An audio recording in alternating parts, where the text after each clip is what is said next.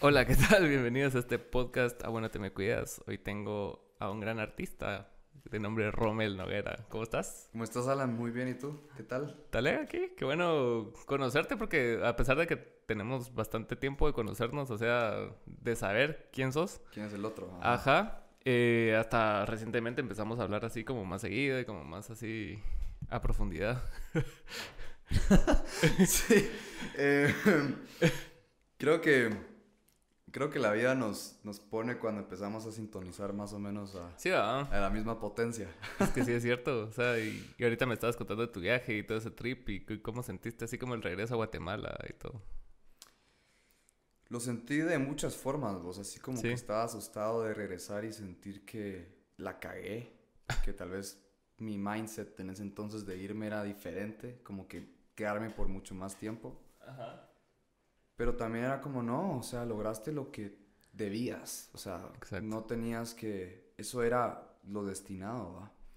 Entonces, por parte fue como, bueno, voy a venir a Guate y, y lo que no pude hacer allá, como que ser más constante en redes sociales, suponente conseguir un fotógrafo, conseguir alguien que, que viera todo ese tipo de cosas, me costó un montón, ya que era de empezar cero absoluto, ¿me entiendes?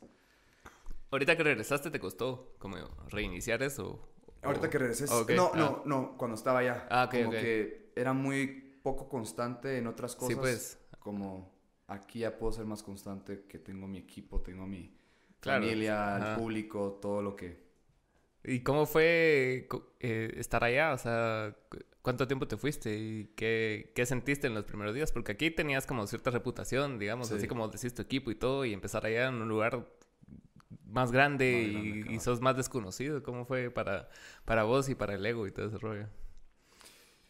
Pues llego, salgo del aeropuerto y pierdo mi celular. Ah, Horrible, vos. Te juro que. A la gran. Eh, tenía mi guitarra, mi cámara, la mochila de mano, tenía tantas. La computadora. Eran tantas cosas que a mis roommates los conocí por Facebook.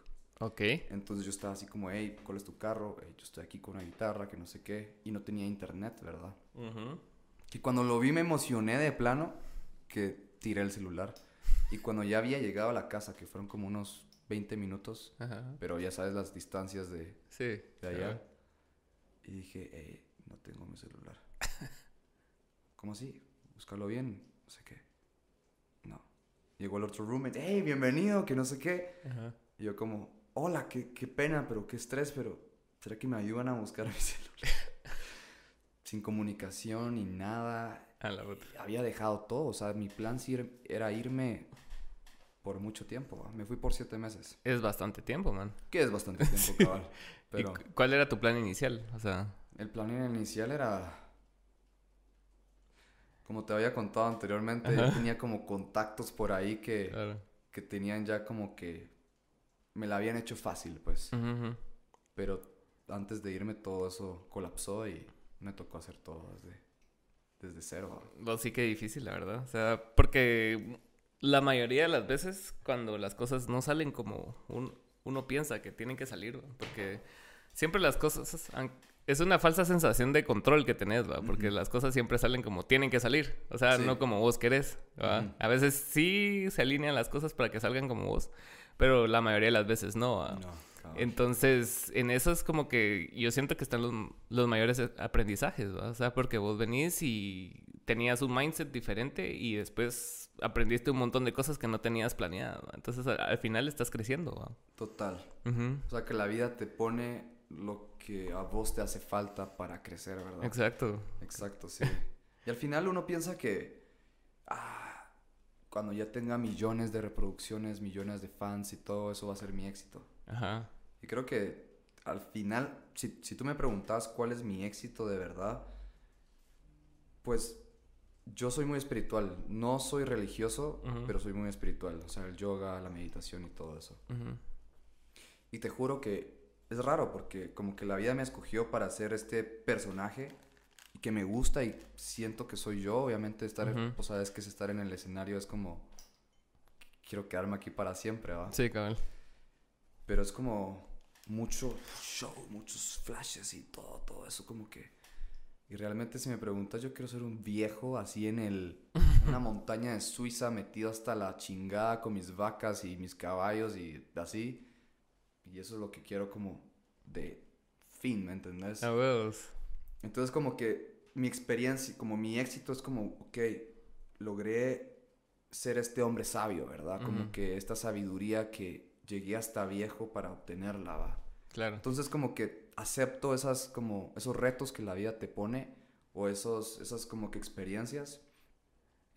Pero a la vez también tu ansiedad de artista está todo el tiempo así como y a veces solo te toca saber que sos no sos más que eso, sino que sos igual que todo lo demás, ¿verdad? Es que sí, o sea, muchas veces nos gusta definirnos por el arte que hacemos y, y el arte sí es una parte de lo que somos, pero no es todo lo que somos. O sea, vos acabas de decir que puta, te gusta la meditación, te gusta el yoga, o sea, sos más que solo estar cantando y tocando y en el escenario. Entonces, muchas veces cuando ya, ya entendés que sos más que solo estar cantando, decís vos, puta, sí, la vida tiene muchos más colores que ese, pues ese es mi favorito, ¿va? Sí. Porque obviamente es donde te sentís más cómodo pero también hay más allá de eso, pues, y, y, no está mal como que experimentar en otros días, pues. Totalmente, y como vos dijiste, que la música al final es eso, es trascendental. Cabal. Es más que eso, ¿verdad?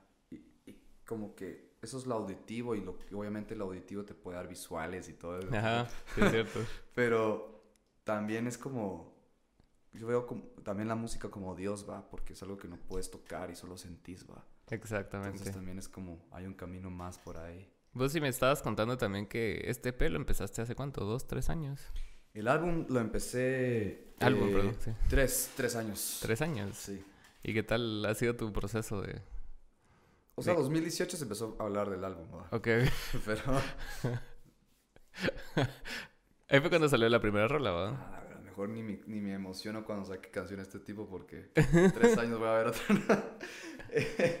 no, eh, que te cuente el proceso. Ajá, el proceso de cómo fue, o sea, cómo conociste a Masa, cómo empezaste con la composición de las rolas y todo eso.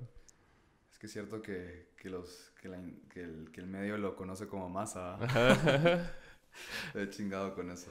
eh, fíjate que yo tenía una boy band, tenía boy bands desde chiquito. Me gustaba mucho One Direction. Ah, ¿qué tal? Eh? Ajá.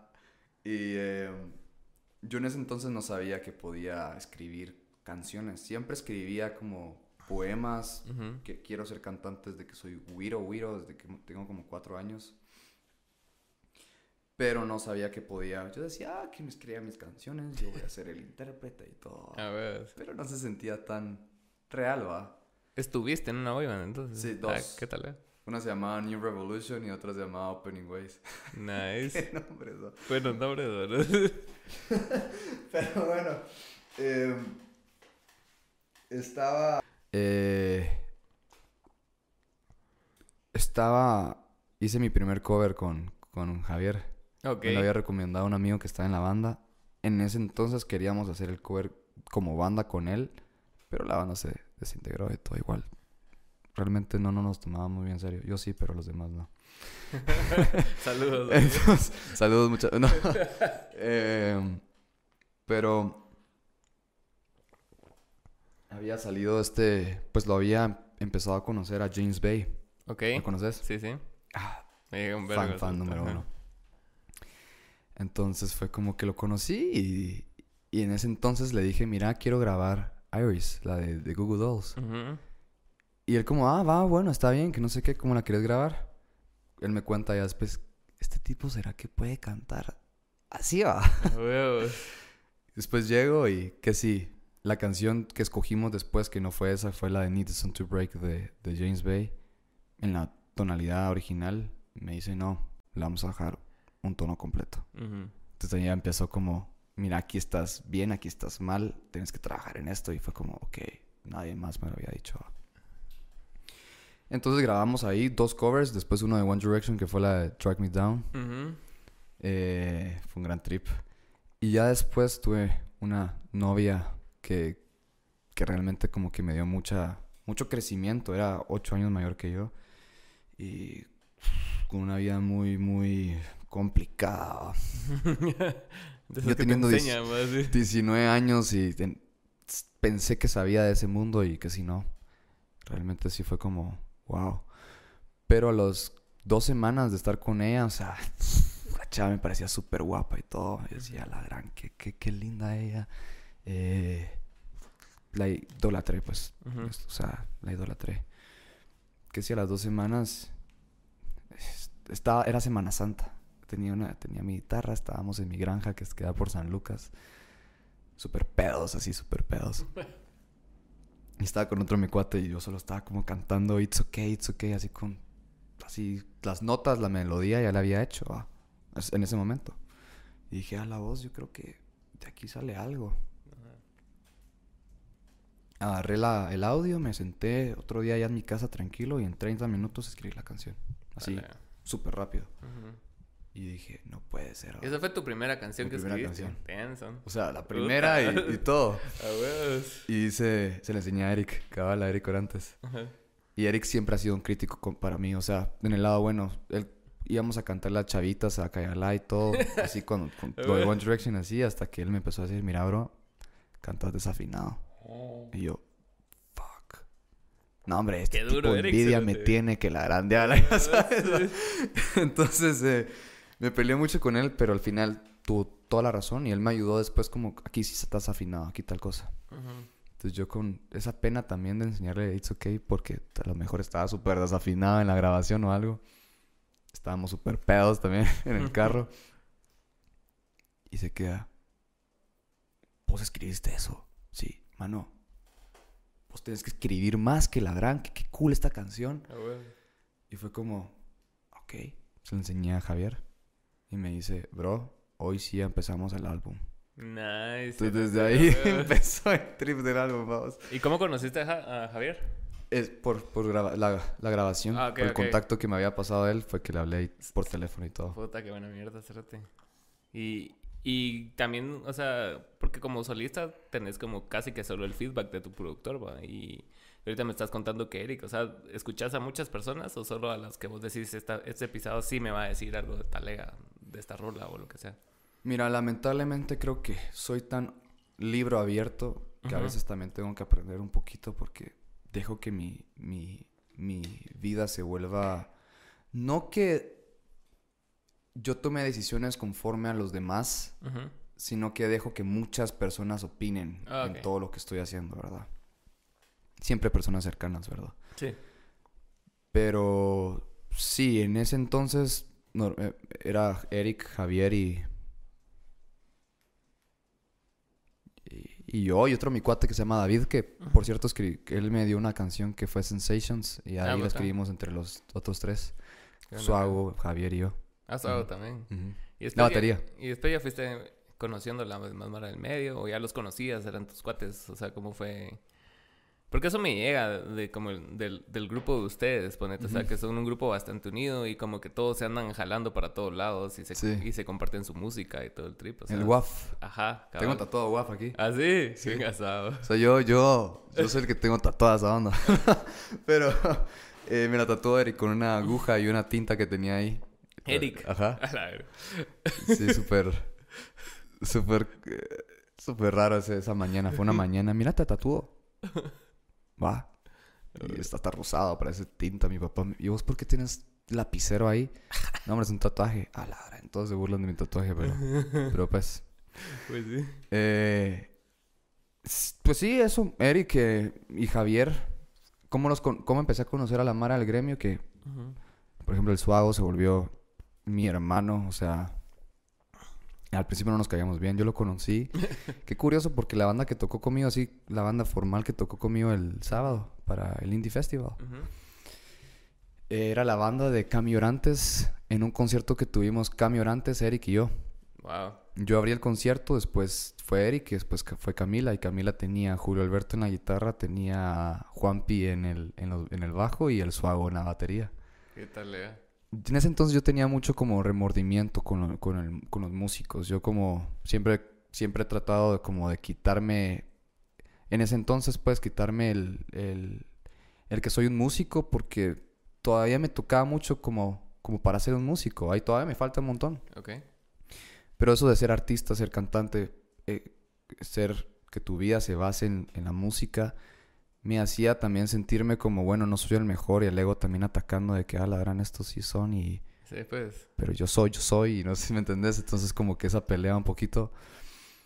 Eh, que conforme al tiempo creo que me fui dando a conocer y te juro que cuando me fui a los estados me fui también con la misma percepción más o menos, así como, bueno, aquí no soy nadie, así que aquí soy uno más, uno más y con no mucha eh, tal vez eh, trayectoria, trayectoria musical, así estudiando. Siempre he estudiado de chiquito música, en, conservatorio, estudiaba clases que me llegaban en casa, pero siempre he sido un pésimo estudiante. pésimo, pésimo. Eh, entonces, pero pero después te das cuenta que al final no es una comparación, va, sino que al final qué es lo que tú le estás dando a la música, va, qué es lo que yo, yo con eso hice pases con, con lo que estás hablando, porque al principio era así como que yo, yo miraba a mis cuates que tocaban guitarra y eran así mucho más cabrones que yo, y así como que a la verga, yo porque no soy así, iba y ensayaba y practicaba y cosas así. Y, y después caí en el entendimiento de que, o sea, o sea, sí tenés que estudiar y mejorar el, el instrumento que, que, que, escoges, pero sí es bastante importante darle voz al instrumento que escoges, o sea darle tu personalidad. Entonces empecé a escuchar música diferente a la que en ese entonces yo intentaba tocar. Ponete, en ese entonces era así como que miraba un cuate tocar el solo de Led Zeppelin y a la verga ese cerate que cabrón. Pero después empecé a escuchar así como más Arctic Monkeys, Falls y cosas así que eran así como más más elaboradas en el sentido de que nadie tenía como el, el, liderazgo tan así musical. Entonces ya lo vi como algo más coral, algo más así de todos. Entonces, ponete, si el batero tenía que tocar caja todo el rato, tocaba caja y un buen lick ahí de guitarra y te ibas a la verga, pues. Entonces, empecé a fijarme más en esa música y fue cuando empecé a desarrollar una personalidad propia en, el instrumento. Y, vos escribís las canciones y todo. Sí, cabal.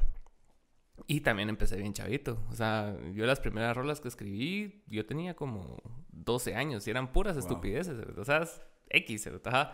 Pero por lo menos ya tenías ese ejercicio de estar sacando cosas, pues, Y, y medio en banditas que tuve de, de y todo, pero a la larga, ponete, yo hasta cameo no, no grabé nada antes de eso. O sea, no sentía como la suficiente seguridad de decir yo, ah, puta, esta mierda Ahora soy. Sí puedo, cabrón. Ajá, esta mierda va a ser lo que me define y siempre los proyectos morían antes de, antes de grabar, hasta que llegamos a este proyecto donde yo ya tenía como más clara la cosa y fue así como... La visión. Ajá, y aparte me empecé a rodear de, de mejor Mara, pues, o sea, productores y, y, músicos adentro de la banda, que fue así como que yo dije, ah, puta, esto sí tiene más sentido ahora, y, y, cuesta llegar a ese punto, pues, porque ahorita que te vi el sábado, en comparación a la primera vez que te vi cuando, creo que cuando se fue Fer, ¿va? O sea, sí hubo un crecimiento, o sea, ¿va? Y ya en ese entonces, pues ya tenías singles, ya estabas moviéndote bastante con Chivas de Tigo y cosas así, pero, o sea, en tres años sí tuviste un crecimiento bastante exponencial. Sí, es cierto, sí. En, en el... En su casa. La despedida de Ajá, ¿verdad? Sí. Que cantaste con él y el Maza. ¿Sí tocó aquel? Sí, sí. Es que me acuerdo que fuera bien acústico como tocamos, pero sí me acuerdo ya. me puse a saltar. A ver. Sí. Pero sí, o sea, esa, esa fue como la primera impresión que yo tuve de vos. Y corte a tres años después, verte otra vez y fue así como, ah, puta, ya con Suago, con Juanpi, con. Sí. Esta vez con Julio. Entonces sí, sí se ve como que el, el camino que has recorrido. Sí. ¿Vos cómo te sentís en eso? De... Pues mi papá, te cuento que es alguien que siempre ha estado en mis conciertos, que me entristeció bastante que no estuviera en mi lanzamiento del álbum porque eh, le dio COVID. Ah, qué mierda. Y, em, pero Cabal me dijo, cada vez se nota tu madurez musical, cada vez se nota también tu madurez en el escenario. Y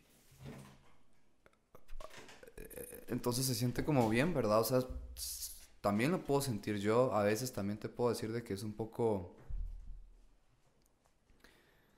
Como que ya sabes que vas para más entonces también empiezas a criticarte más, va. Claro. Aquí que es como, ok, ya empiezas a ser un poco más duro contigo mismo, que lo cual no hay que tomárselo tan en serio, siento yo.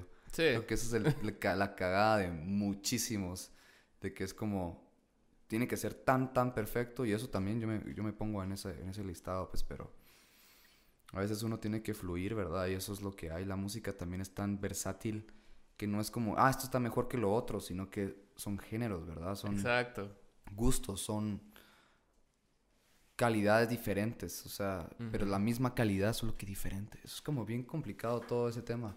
Pero sí, lo he sentido un montón, lo he sentido y creo que también me ayudó mucho irme, ¿verdad? O sea, ahí fue como, wow, me toca ser el director de la banda, lo cual, gracias a Dios, yo no fui porque la verdad es que eso sí estaba muy complicado, era como...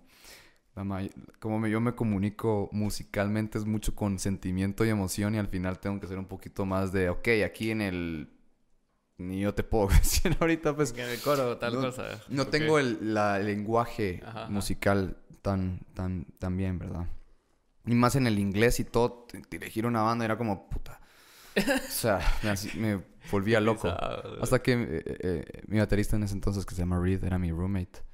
Eh, grabó de Berkeley, así, músicos así increíbles.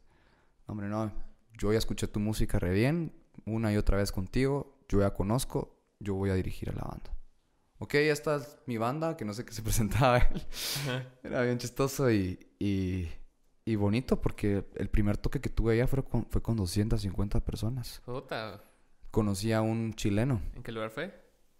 Se llama Analog. Eh, Analog, Hutchinson. Analog, algo, así. Era un hotel. Mm. Un venue súper bonito, unas alfombras, unas... Eh, eh alfombras, eh, cortinas. cortinas, se le dice. No hay otro como como cara, pues, no, no, las cortinas rojas así súper lindas y todo, la, alfombra roja, todo como combinación y súper bonito. Fue un evento latino. Ok. O sea, fue para gente latina, un par de gringos por ahí, pues, pero fue muchos latinos, muchos chapines allá también. Qué buena mierda. Fue bonito, así como, ay, vos sos de Guate. Sí, cerote, soy de Guate. es que les correspondía así con, con el lenguaje guachapimba. Se cagaban de la risa. es que sí, qué buena verdad. ¿Y, ¿Y cuántos shows tuviste allá? Tuve cuatro shows. ¿Y a todo esto ya habías terminado el disco acá? ¿O todavía no lo habías terminado? Ya estaba, estaba, estaba todavía en mezcla ah, y todo eso. Pues, pero ya estaba grabado el tracking, digamos. Ya, ya todo esto ah, ya estaba grabado. Yo me quedé esperando la mezcla, el máster. Todo eso fue un poquito complicado. La, la gente allá no está... O sea, me decía, ¿cómo esto es en español? pelada. Le decía al, de la mezcla, de la mezcla me dice, ni Lauren Hill me pedía tantas, tantas, eh, eh, tantos cambios como tú. Entonces yo sí pensando, bueno, Lauren Hill tampoco es que tenga tantos adornos en sus canciones. O sea, son, es una cabrona y todo, pero era mucho hip hop a vos. Y no es que te esté echando de menos. O sea, no, no, quiero que piensen eso. sino que es como que los que están acostumbrados a otro tipo de, de arreglos. De, arreglos, ajá. Y lo mío, te digo que tienen 80 canales, 70 canales. O sea, sí tienen muchos adornos que acompañan a la guitarra, este tipo de cosas que él solo los callaba. Obviamente escuchaba yo la, la, primera mezcla y decía, wow, suena increíble, ¿va? Pero después es como, bueno, pero le quitó muchas cosas de esto y esto y esto, ¿va? Entonces también era como muy complicado ser exigente, ¿va? Pero creo que también eso no que una persona esté mejor posicionada que tú no significa que tú tenés que darle el paso a. O sea, también tienes que darte tu lugar si sabes que tú sos, va. Exacto. eso es bien importante, vos, y, a mí a mí no muy me llega la mara que fanea tanto. O sea, en, ese sentido. O sea, porque hasta cierto punto el, el producto va a ser tuyo, el que va a dar la cara sos vos. ¿va? Entonces, aunque sea, no sé, un pisado así súper grande, Rick Rubin, alguien así, que vos digas, o sea, también tenés que tener la suficiente personalidad para decir así como, mira, bro, no.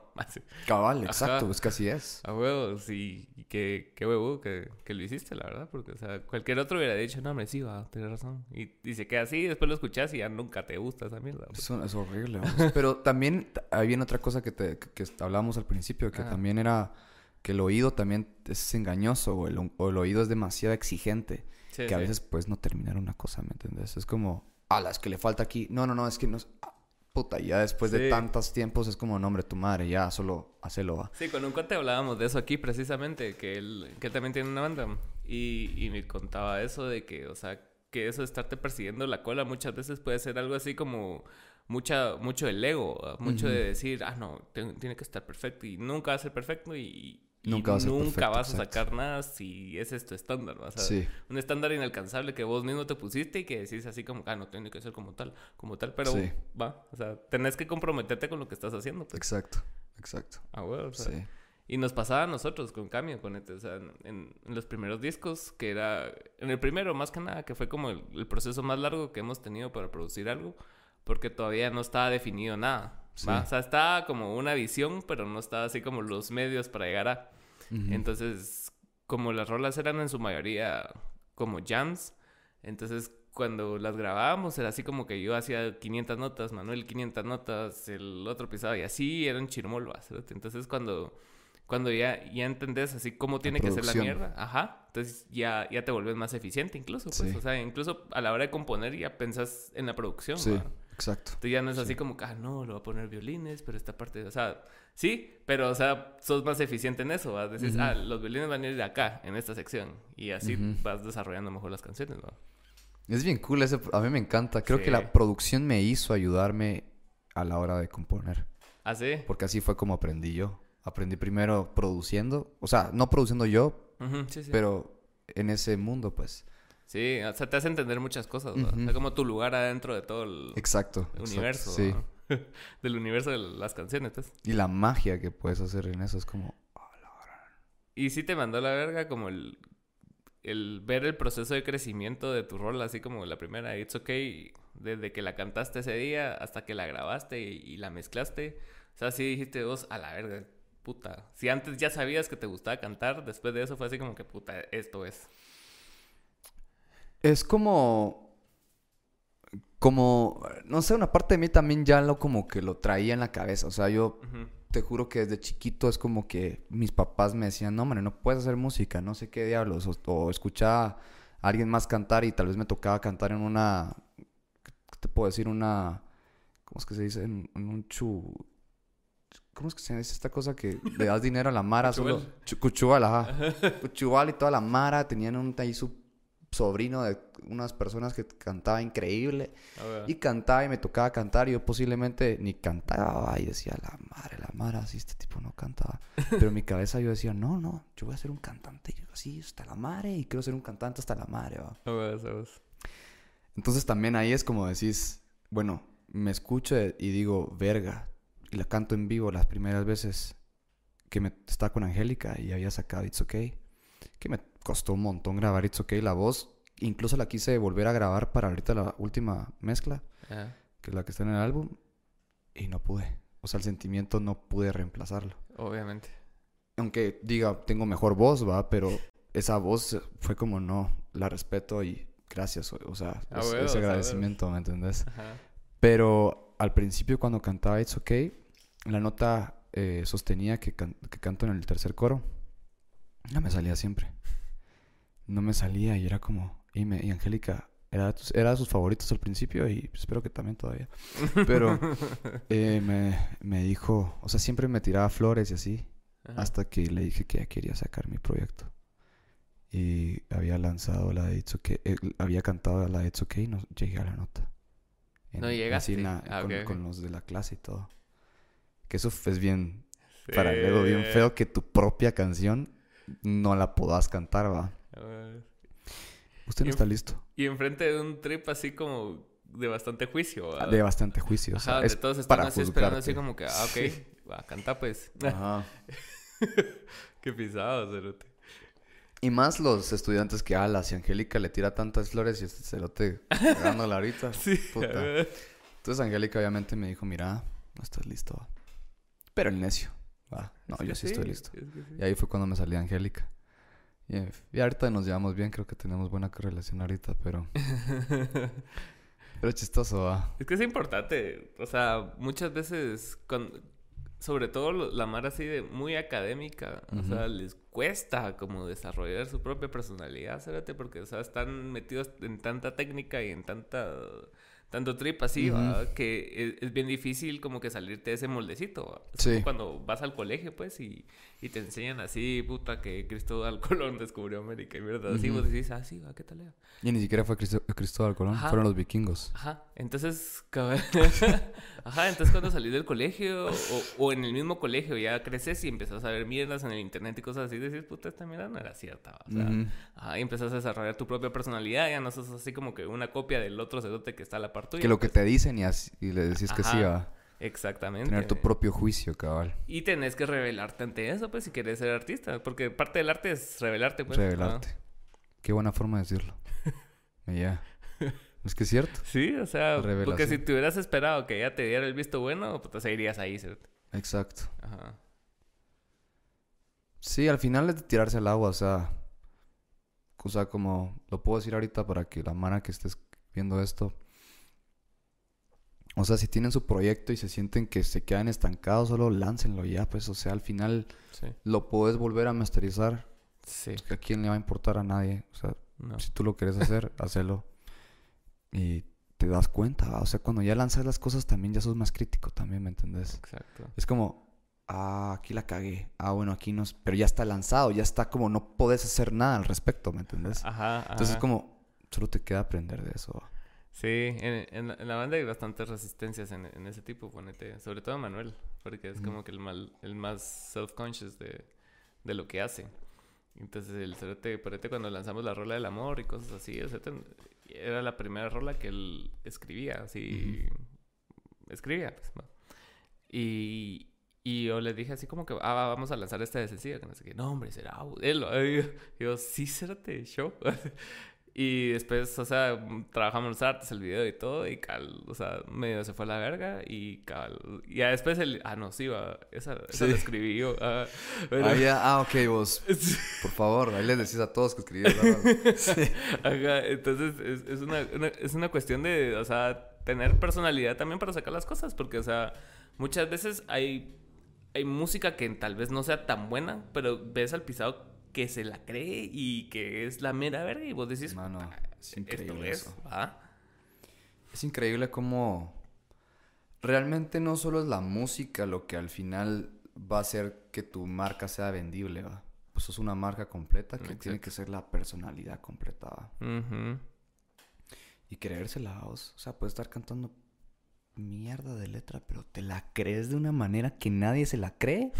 y todos dicen, puta, me la compro. Y hasta le buscan significado a lo que estás diciendo. y a veces ah, que tal vez este cerote se metió en un gran trip y que así solo escribió lo que... o sea, uno nunca sabe. La música viene de tantas diferentes formas que...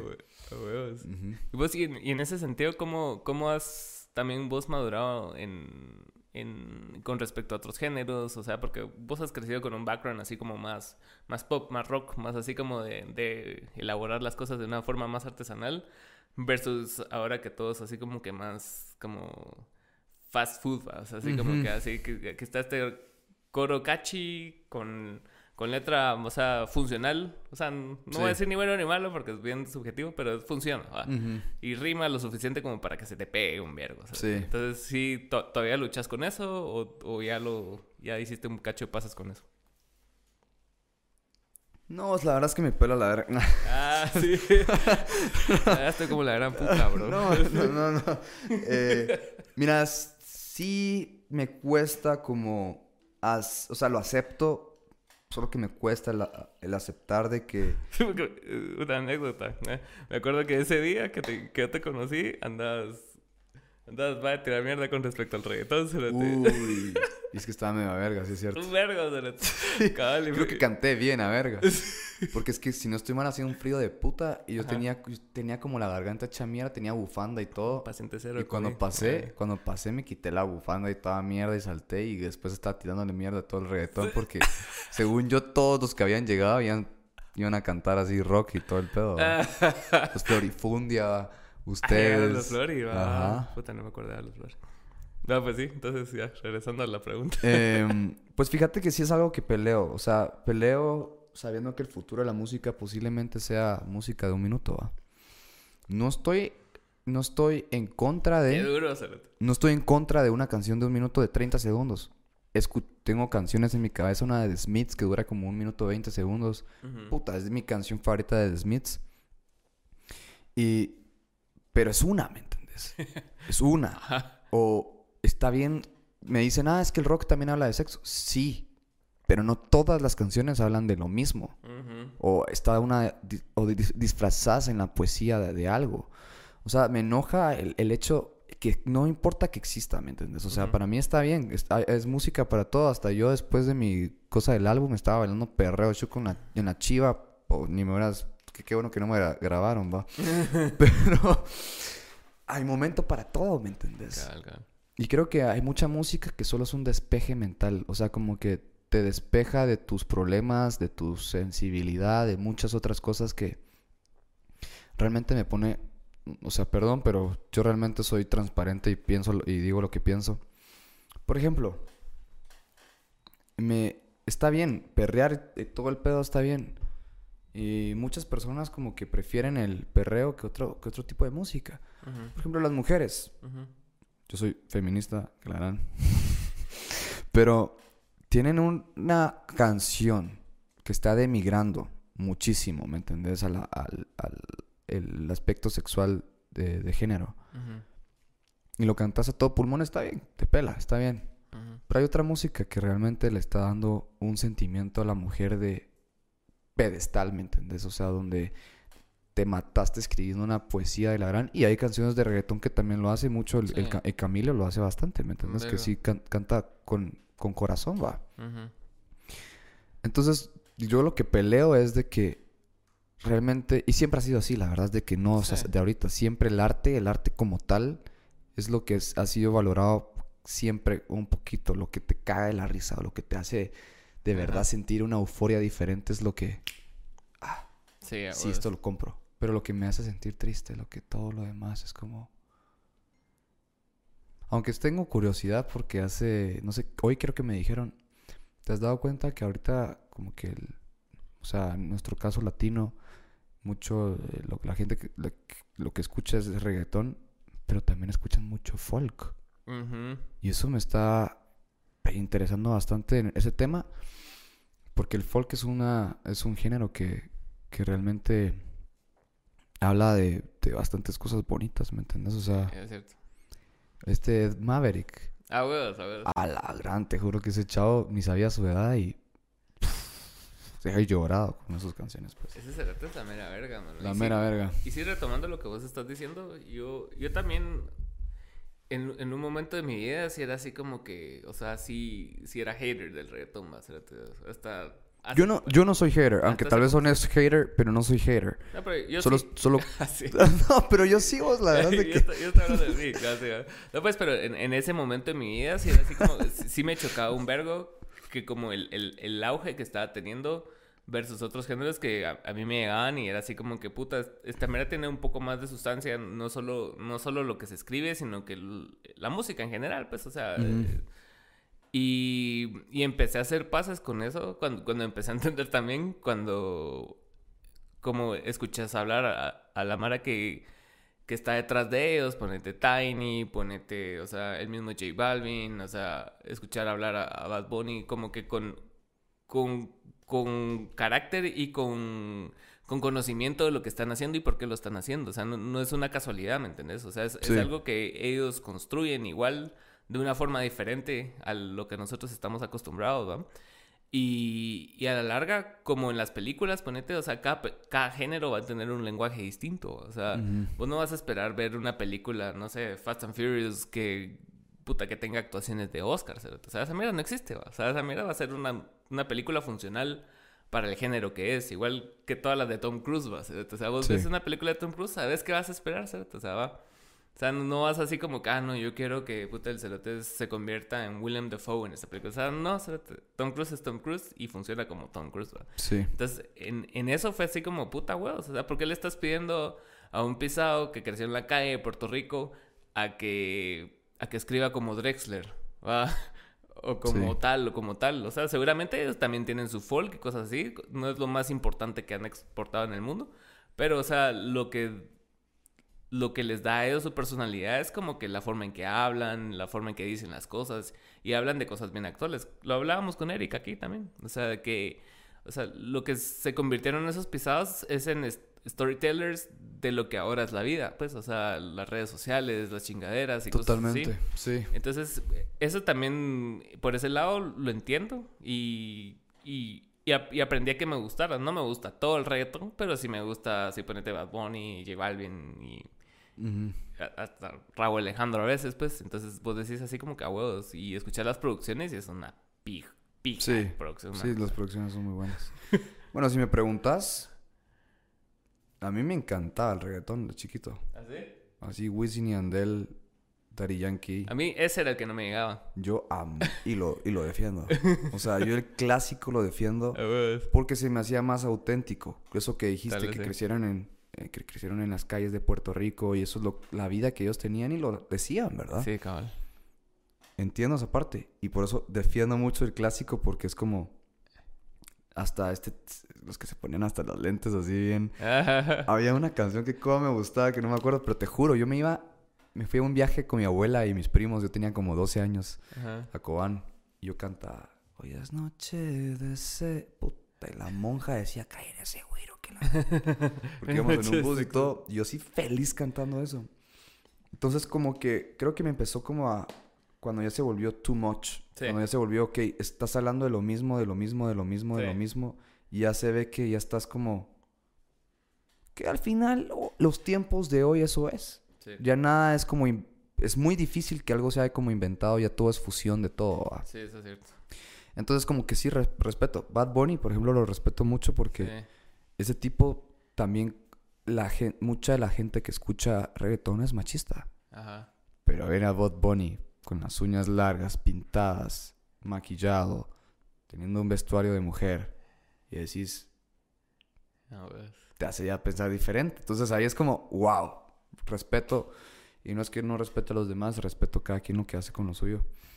Pero cabal, hablando de, de eso, es como, ok, ¿cuál es tu propósito? Y está bien que exista, como te digo. Exacto pero no contamines tu mente solo con algo, ¿me entiendes? Eso es cierto. A mí, lo que me caga en cualquier género, el otro día se lo dije igual. cualquier género. Cuando, cuando él estaba probando sonido, creo que por chingar empezó a cantar sin bandera. Entonces yo le dije, a mí sin bandera me llega, le dije, a mí me caga el cerote que canta sin bandera. Así como que el pisado que está así como en, chilis tocando sin bandera a huevos. y enanitos verdes y, y le tira mierda al reggaetón. O sea, bro, Va. A huevos, te entiendo. O sea, y sos, y sos como purista de algo y realmente no, no tiene sentido como que casarte tanto con algo, ¿me entendés? Algo, ponete como la Mara que es fan de los Beatles, ponete, es así como que, verga, ellos inventaron la música. O sea, no. No, hay mucho más. un vergo. Totalmente de acuerdo. Totalmente de acuerdo. Entonces, por eso, por esa, por esa otra parte me empezó a llegar el reggaetón también por, por esas reacciones que causan ese tipo de personas. Así como, caño, yo solo escucho Guns N' Roses. Y así. No, la madre. lo mismo, cabal. Estábamos después de un concierto del ataque, que canté en el ataque, el primer toque después de venir de viaje. Ok. Javier estaba con su falda, todo así súper fresh, con, su, flor. Estaba delineado hasta la madre. Y nuestro after fue ir a, solo él y yo, a la, a la Puma a comer un hot dog. Y eran como las 2 de la mañana. Habían dos tipos bien a verga. Así que eructando, así.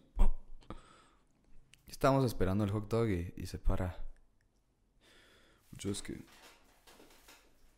Yo sé que se va a escuchar así como. Un poquito, tal vez ignorante, que no sé qué, pero. ¿Ustedes por qué están así vestidos? ¿Por qué hacemos rock? Ah, oh, oh, ok, ok, Guns N' Roses, que la harán. o sea, lo mismo, como que tienes que. O sea, agarré la, la, la, historia solo para, para hablar un poquito de eso, pero siempre es como que lo mismo, o sea, no hay como. Realmente sí es. Mucha gente me dice, vos solo escuchas rock, ¿va? No, bueno, yo escucho. O sea, si me preguntas quién es mi artista favorito, sí, musical, es Chopin. O sea, a mí me encanta Chopin, me encanta la música Chopin. Escucho clásicas con mi abuelita desde chiquito. Mi mamá me ponía en el embarazo. Me gusta mucho el folk, me gusta mucho em, el jazz, el blues. O sea, me gusta mucho y me gusta como que estudiar la música. Sí, no puedo escuchar una canción de Bad Bunny. como te conté, lo respeto y lo puedo bailar y de todo. Pero en los audífonos no puedo con su voz. Me parece muy grosera para mi, mi cerebro, así como muy, es muy tiene la personalidad hasta la madre. Y en la producción nos revientan así increíble, increíble, pero no, no, solo no, no, puedo. Sí, está bien, pues, o sea. Pero si me pones, por ejemplo, ¿quién es? ¿Quién me pusieron hace poco que me gustó?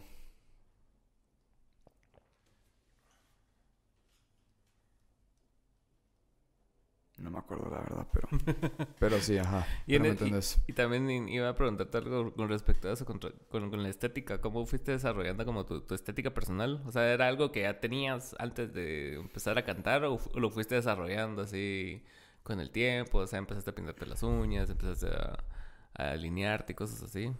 Fíjate que siempre... Yo siempre le hacía presentaciones a mi mamá cuando era pequeño, cuando era pequeño, cuando era su cumpleaños me ponía sus licras, agarraba una peluca, me delineaba y pasaba a cantarle y todo. A ver. Fui creciendo, yo no lo fui a hacer tanto, porque ya era como la sociedad tal vez te empieza, te, empieza a limitar. A limitar, ¿verdad? Entonces era como, ¿cuánto llevamos? No, dale. es, que, se apaga el foco. 17 minutos. Ah, ok, ok. Entonces tengo que estar pendiente por si estás hablando y, y ponerlo ahí. Te entiendo, te entiendo, sí. Eh, entonces, em, sí, la sociedad como, como que empezó a, a chocarme un poco. El pelo largo siempre ha sido lo mío, siempre he tenido pelo largo. Mm, lo que pasa es de que estuve en colegios que no me dejaban, así que tenían, me pasaban la mano y si salía un poco de pelo, a quitarte, horrible, sí, horrible. Después, como fui malo en, las, en, las, en el colegio, me estuve en dos, en, uno, dos antes de este, y me pasaron a la prepa. De hombres y bien estricto y todo. Y Machote, El colegio estaba aquí, mi casa estaba del otro en la otra esquina. Ok. Y el sagrado estaba acá. Entonces, eh, yo conocí a One Direction yo ya conocía a Justin Bieber, me chingaban con eso siempre, toda la vida. Toda, creo que todo el mundo que se dedicaba a algo, Eric también lo, lo mencionó, siempre te chingaban con eso. Y pues al final todos lo aman ahorita. Sí, todos que es la mamá huevos. bueno, la cosa es de que siempre me chingaban con eso. Hasta que me empezaban a decir Harry Styles, yo no sabía quién era. había escuchado la de What Makes You Beautiful, esa es la única que había escuchado y teníamos un partido. Yo sufrí bullying en la prepa y todo, pero estamos los rechas así como, así como haciendo nuestras cositas. Bueno, muchachos, si metemos un gol, que la grande habla, vos vas a tener pintado. Le dije a este mi cuate que vas a tener amo a Justin Bieber, Ah, bueno, entonces vos vas a tener pintado amo One Direction. Ah, ok. Nos lo pintamos y todo. Llego a mi casa después de ese día. Escucho One Direction. Wow, me quedé. Son más grandes que yo, pero ya tenía algo como unos chavos que tenían como estilo y todo el pedo. Entonces yo como chavito era como, ala, qué bueno que ya, o sea, porque todos mi, mi historia era de viejos de los ochentas, ¿me entendés? Sí, a ver, que El glam y todo el pedo, ¿me entendés? Entonces ya algo como en el presente en ese entonces era como bien complicado, Iván. O sea, no miraba a alguien como influencia que me pudiera como dar ese ánimo. Eso es ventalea, bueno, o sea, cuando cuando dejas de ver a la mar así. O sea, como los que ves bien lejanos, o sea, como cuando creces y empezás a escuchar bandas, y es así como que he escuchado viejos, 70s, 80s, y decís, ah, puta, qué inalcanzable esa mierda, pero cuando ya lo ves en algo bien presente, vos decís, ah, a huevos. Sí. Esto se puede hacer, ¿va? Sí, exacto, cabal. y te sentís, o sea, creo que la ropa al final es eso, la, la ropa es. Eh, hacerte sentir cómodo. O sea, es tu personalidad, ¿verdad? ¿Qué es lo que tú mostras a la hora de vestirte? Y alguien que... Algo que me ayudó mucho fue el modelaje. Mm. Eh, cuando empecé en el modelaje, que empecé a los 16 años, mi primer show de pasarela era con unas cejas súper pintadas, el pelo no sé cómo diablos, el pelo lo tenía largo, una cosa que tenía una falda, una cosa súper extravagante. Y estar metido en ese mundo me gustó mucho, más que tenía otro mundo diferente antes de empezar ahí. Me gustaba mucho, mira, y empecé a ver a transvestis, empecé a ver a drag queens, empecé a ver a, a, gente homosexual, a, mucha gente de diferente de diferente género, de diferente ser, ¿me entendés? Y eso me abrió mucho la mente. Nunca juzgué, nunca dije, a la madre, este tipo. No, nunca, sino que fue más como, ala, qué cool, va. porque venías, venías de un ambiente como bien macho tóxico. Ah, macho tóxico, yo era el sensible, ¿me entendés? Sí, porque me agarraron una portada de, de, de, iPads, porque tenían iPads en el colegio. Ajá. Y salí en las vallas, puta, me agarraron así, puta, tenía, yo tenía que, estaba en sexto eh, primaria. Y llegaban de tercero básico, estaba cantando One Direction en, los recreos con mi boy band que estaba empezando. que, que, que, se creó para pelarnos la verga en el colegio, que era por el Día de las Madres. Entonces dijimos, bueno, vamos a pelarnos la verga, vamos a cantar a las maestras. Y así fue como empezó todo. Pero yo siempre tomándomelo en serio, los demás les pelaba la verga. Entonces eh, llego una vez al colegio y como yo te conté que yo pasaba caminando de la prepa a mi casa, o sea, pasaba siempre enfrente del sagrado. Y llega, te juro, todo el grado así, todos. Mira vos, déjate de meter con mi novia. Y yo, ¿quién putas es tu novia? así, ¿Quién putas? Casi ni conozco chavas, la verdad.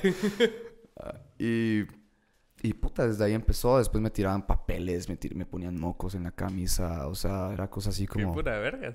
Pura verga, me decían hueco. O sea, pasando en la, en la, calle. O sea, yo quería jugar fútbol. No, vos no puedes jugar. O sea, como que había mucho. Me quedaba solo siempre en los recreos. Incluso la banda que me apoyaba medio medio. También les daba pena juntarse conmigo porque era como ahí va, el que todos le caen mal, va.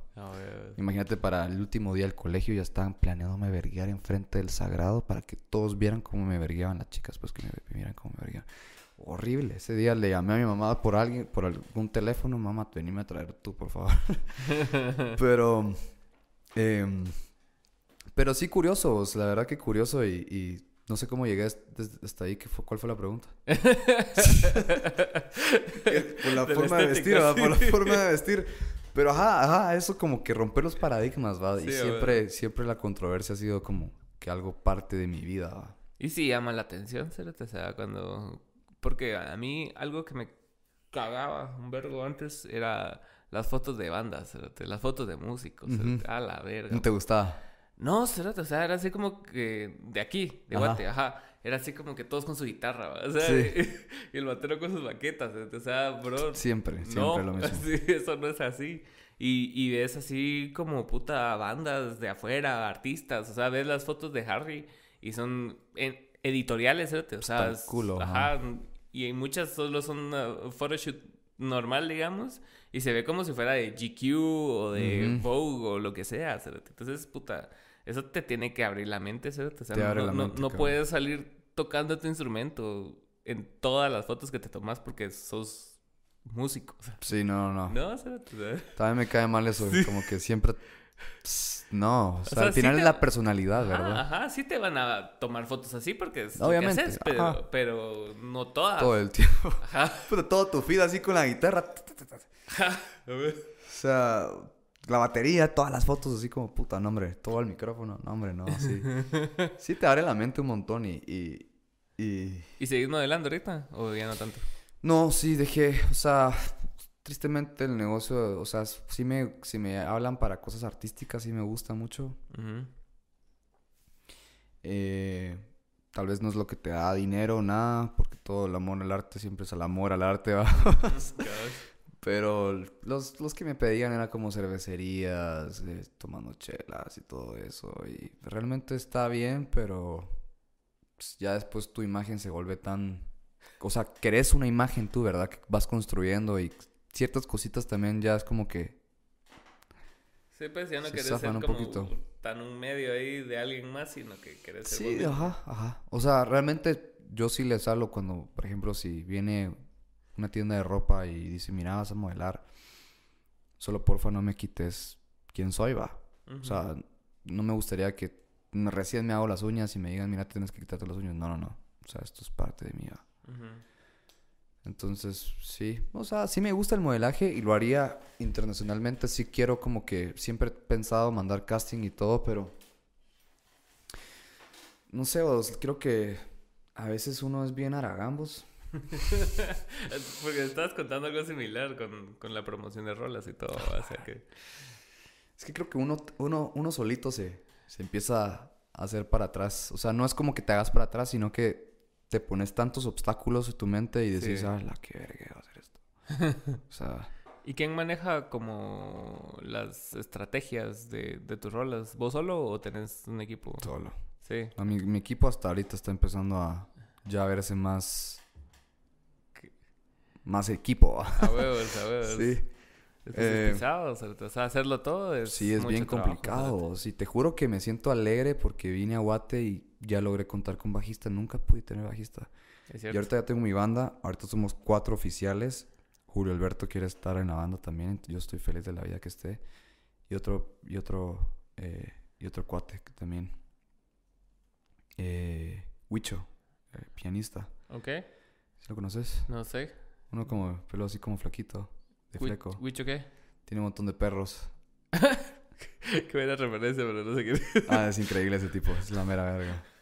Te juro que hacemos clic solo con el amor que tenemos a los perros porque sabemos el poder que tienen, va.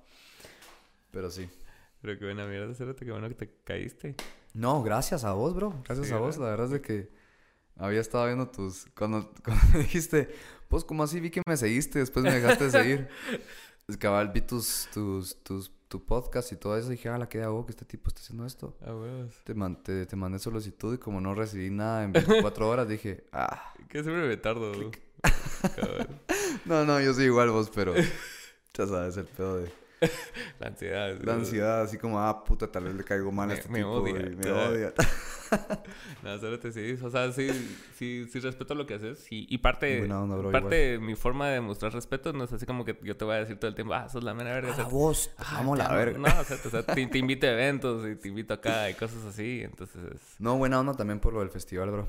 La verdad estuvo bueno, Cerote. Y, y ahí me impresionó mucho como el, el click que haces con la Mara, Cerote, porque yo, entiendo eso de, de, cantar en inglés aquí, Cerote, ¿va? Sí. Ajá, entonces es así como que, que la Mara te preste atención y conecte. Es algo bien poderoso, mano, porque o sea, no le estás hablando en su idioma a la Mara. Aunque, aunque la, o sea, mucha gente entiende, digamos, pero no es su idioma. Sí.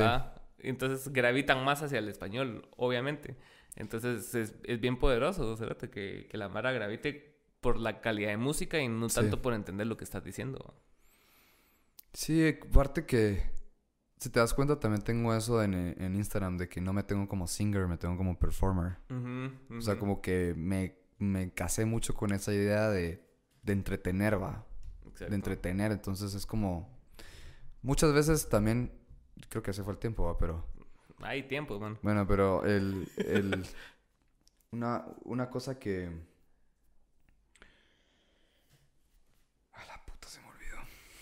Tenía en la punta de la lengua. De performer. Performer. ¿Qué te casaste con eso? Me casé con eso. Eh...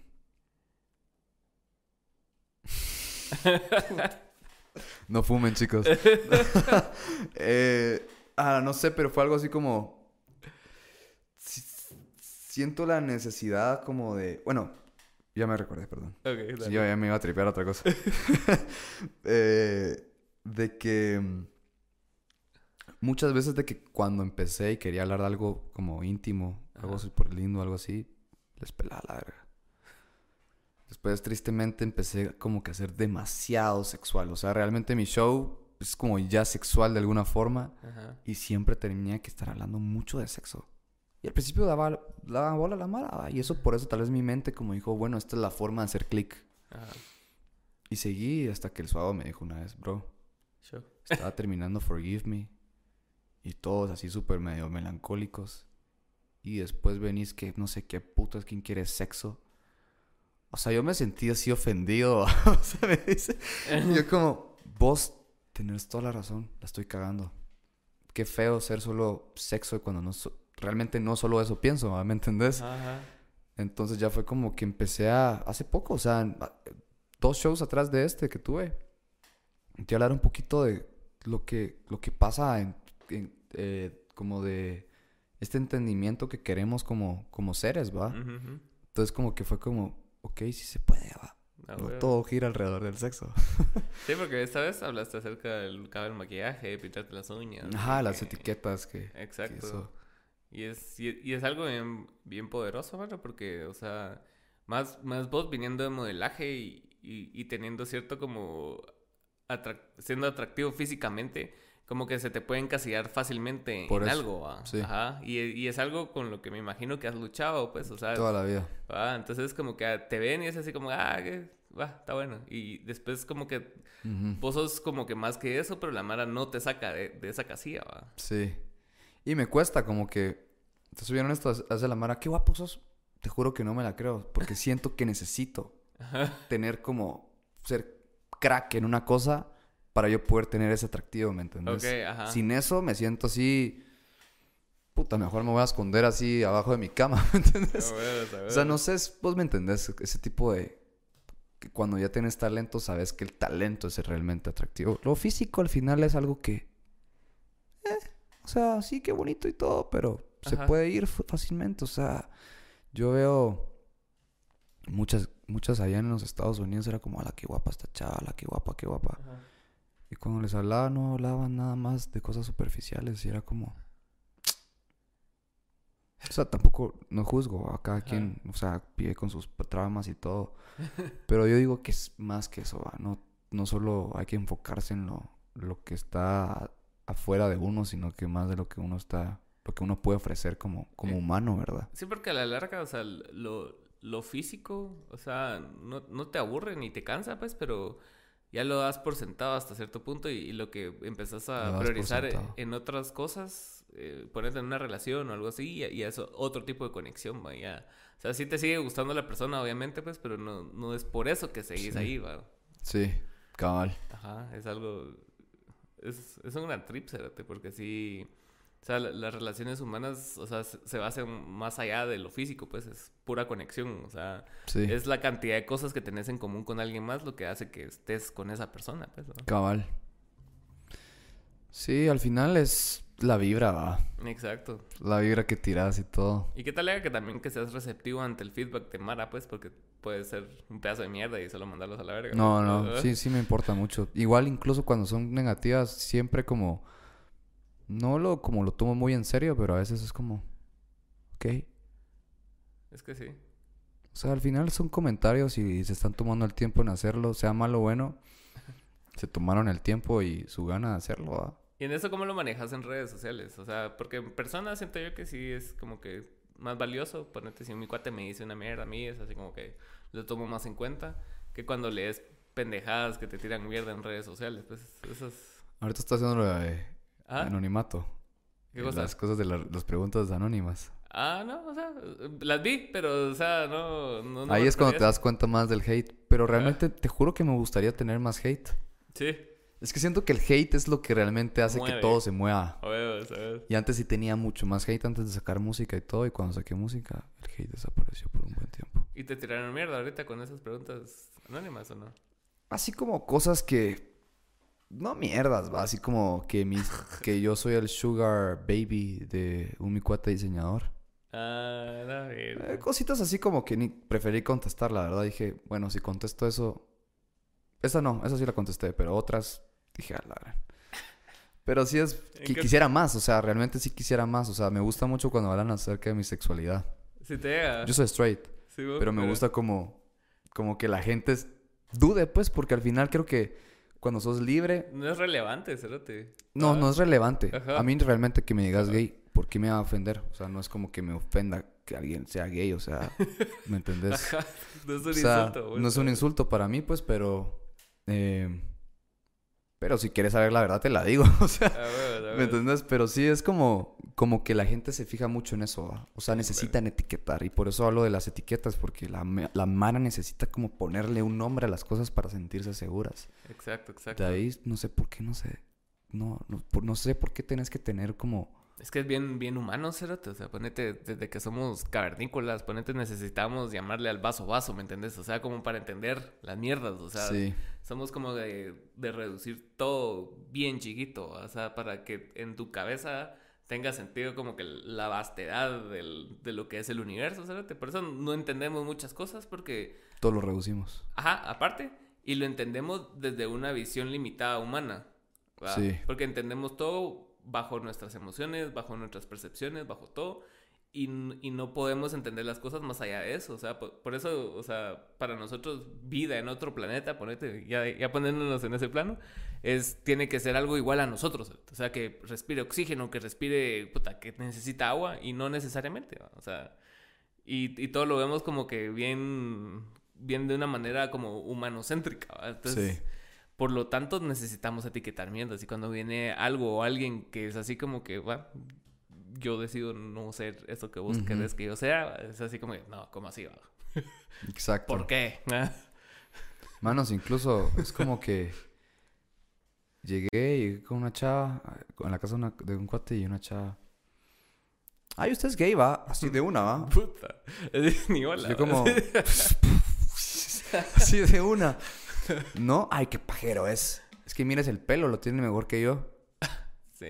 Ah, pues Gracias. lo siento, ah, que esté mejor que el tuyo. No, no, pero es como que. Y, y, es como no, como también convencerte de una forma para que, para que todo sea así como, es como, no, hombre, no, o sea, así soy, va. Sí, güey, es pisado. Sí, y a mí me empezó a llegar como toda esa mierda, como la mara más así como gender bending. Por eso te puse así también. Gender bending, sí, lo vi, lo vi porque lo había visto en una entrevista me gustó, la verdad. de Ezra Miller. Ajá. En, no me acuerdo si era GQ, una mierda así. Y el pisado también juega mucho con eso. O sea, es así ambiguo y como que se pone vestidos y se maquilla. Y el cerote si le preguntan algo. En la Met Gala tenía una, muchos ojos, una cosa así bien cool. Ajá, entonces el pisado si le preguntan algo así como que de su sexualidad, el cerote se va así como por la tangente siempre, ¿va? Entonces como que mantiene la mar así como que pendientes de qué verga sos. Qué Necesito encasillarte. Necesito encasillarte, man. totalmente, totalmente. Qué cae de risa, Está desaparecido ahorita. Sí, es que tuvo un vergueo de... Con una niña cuando se conocieron hace Que está atacando gente, ¿no? También. O sea, algo así. que está bien loco, la verdad. Pero... Mira, y hablando de etiquetas también, o sea, ya que eh, extendimos la despedida, ¿eh? de lo de esta película de, Buzz Lightyear, o sea, solo... No la he visto, pero, dicen que es increíble. Por el beso lésbico. Ajá, ajá. Ay, yo. Y me contaron que fue lo más fresh del mundo. Fue como un segundo. Ay, esta es mi pareja. Hola, no sé qué. Ajá. y... Y a la madre prohibida en no sé cuántos países. A la voz que te juro por Dios de que no, no entiendo. O sea, no entiendo. Love is love. Ajá, pero es pisado, mano, porque yo me acuerdo, no sé si vos te acordás cuando en el MP pusieron la bandera del, del orgullo, la del Pride. Ah, en el MP. La pusieron hace ¿La MP la pusieron? Ajá, en el, como en el 2000, ah, cuando fue todo este vergueo de Jimmy Morales y toda esa mierda. No que, que, eso. que Tel Maldana estaba ahí, en el MP, y pusieron la bandera durante el mes de junio. Men, o sea, se armó un gran pijeo, mano. O sea, y era así como... Usualmente uno, uno recibe información de, de la mara más cercana que tenés, Y vos crees que así funciona el resto de la sociedad, en esta mierda, cuando te metes a comentarios de prensa libre y cosas así, que allá es la mayoría de la población, y ves lo que ponen, te, decís, puta, bro, o sea, sí somos... Este, este es el país, ¿va? O sea, esta es la realidad. Entonces, así como, no, que es Adán y Eva y que en la Biblia dicen no sé qué vergas y así, ¿me entendés? Entonces, cuando, cuando salís de la burbuja de la Mara que es así, que piensa como vos, que es artista y que, o sea, vos crees que, que la sociedad está moving forward, pero cuando ves toda esa mierda, ves que la gran mayoría del país no, no, no está en esa sintonía, Ah, no, sí estamos bien atrasados en muchas cosas. un vergo, ¿sabes? Un montón de cosas, la verdad, pero... Yo siento que la Mara también se agarra de cosas como la Biblia. Y tal vez ni siquiera creen todo lo que dice la Biblia, porque te juro que hay cosas en la Biblia que te quedas horribles. los gigantes, los gigantes, los carruseles que venían del cielo, los ángeles, y no puedes creer en cosas fuera del planeta. O sea, puedes creer en ángeles y todo, pero no puedes creer en cosas fuera del planeta, otra vida. Ajá. O gigantes, o sea, que eran cinco veces más que nosotros, pues, ¿me entendés? Y la gente no cree en eso, o sea, te agarra un contexto de algo que posiblemente lo interpretó de esa manera y fue como no. Es que en la Biblia dice que los gays se van al infierno. y es bien vago todo lo que Todo es bien vago. Yo realmente creo y no creo en la Biblia. Muchas cosas de ahí como que sí, ¿no? Creo mucho en el libro de Eden, que está antes de la Biblia. Ah, ok. De los que sacaron. Ajá. Ah, o sea, hay muchos, los libros, ¿cómo es que se dice? Libros apócrifos. Apócrifos, claro. Apócrifos, ajá. Esos son el trip de la Biblia. Tenemos que hacer otro, otro podcast así. Are you alive? sí. ¿Existimos? ¿Existimos? Ajá, súper, súper controversial. Sí, cierto, porque estaba viendo en... Hablando de eso de los gigantes, que antes hubo especies así como en en Australia y, y, todos que eran animales gigantes, ¿eh? O sea, era así, puta, ¿qué? Un, una marmota de cuatro metros. tenemos tan poco conocimiento de nuestra propia existencia. ¿sabes? Mano, o sea, vos sabes de que el humano como tal lleva más de 300 mil millones de existir. El no Homo sapiens. El Homo sapiens lleva como no me acuerdo tanto, pero era como 40 mil años atrás, ¿va? Entonces... Eh, y sí coexistimos con otras especies, según dicen. Es que el ADN ni siquiera viene de la Tierra. Nuestro ADN viene... Hay muchas cosas como que tripearlas. El Marte encontraron agua. Ah, y, puede ser de que Marte estaba... Está pasando lo mismo en la Tierra, que estamos matando el puto planeta por la contaminación y todo. Que posiblemente lo mismo pasó antes, ¿me entendés? Hay una cosa que como me gusta que decía, ¿qué pasaría si el ser humano... ¿Queremos que el ser humano conozca otras civilizaciones? Y es como, no. ¿Por qué no? el ser humano si va a una, a una, a un planeta, así, eh, ¿cómo se dice? Undercover, va. Va a haber otra especie y posiblemente la va a atacar por la inseguridad que tiene. Así como, no, este tipo me va a atacar. Ya de una vez pensaste en algo negativo. ¿Por qué no pensaste en algo positivo? ¿Por qué lo negativo tiene que predominar? Va? Entonces, ahí fue como que, bueno, si llegamos a hacer contacto con una sociedad, por la misma inseguridad que vamos a tener, ah, estos tipos de plano están haciendo una jugada y nos van a meter la madre aquí y después nos vamos a morir. No, tenemos que pensar primero. Puta, te la atacas. Conoces a más civilizaciones hasta que posiblemente todos se vuelvan una mierda por el ser humano, por la inseguridad. Hay una cosa que también, perdón, aquí. La Tierra, la Tierra como energía tiene una cosa que es la dualidad, ¿verdad? Que supuestamente no está en otro planeta. Y la Tierra, como ha hecho tanto movimiento energético, es ha estado en, o sea, la gente sabe, o sea, otras vidas saben de la Tierra desde hace muchos años atrás, va. Ok. Pero la Tierra tiene dos condiciones si quieres entrar a la Tierra. Una solo sería observar. No puedes como que atacar. Y por eso hay muchas cosas de aliens y todo. Me imagino tanta información de eso que hay. Impresionante. O sea, te juro que yo, o sea, no ni lo dudo, pues pero nunca has visto algo de atacar, va. O sea, hasta que ataque, tal vez ahí vas a querer, va. O sea, ¿me entendés? Entonces, eh, dice, puedes solo llegar a observar o reencarnando en una especie. O más que todo, el humano va por la dualidad. Qué loco. ¿Qué tal, Lea? Sí, porque, o sea, todos los hallazgos que han hecho, no, no sé si te enteraste hace poco, que hasta ahora están sacando información de eso, de un piloto de en Estados Unidos, que salió en el podcast de Joe Rogan, el Cerot hablando acerca de que el pisado iba manejando así, piloteando su nave, y, de la nada el, radar detectó una mierda, que está abajo de él. Y que dice que el pisado así como que puta entró en alerta, porque qué vergas, porque no estaba ahí hace un segundo y de la nada apareció aquí, y después ya no estaba y a una velocidad así estúpida, estúpida. Y, y solo se lo pueden atribuir a otra tecnología, o sea, tal vez algún país está desarrollando esa tecnología y o es alienígena, entonces, puta, es un, gran rollo, la verdad. Deberíamos de hacer, yo, yo estoy de que deberíamos hacer un podcast de eso. Bastante, te juro que no quiero tocar otro tema porque nos vamos a ir y quisiera tocarlo con muchas ganas, pero no. Pero buena onda por haber venido, Rommel.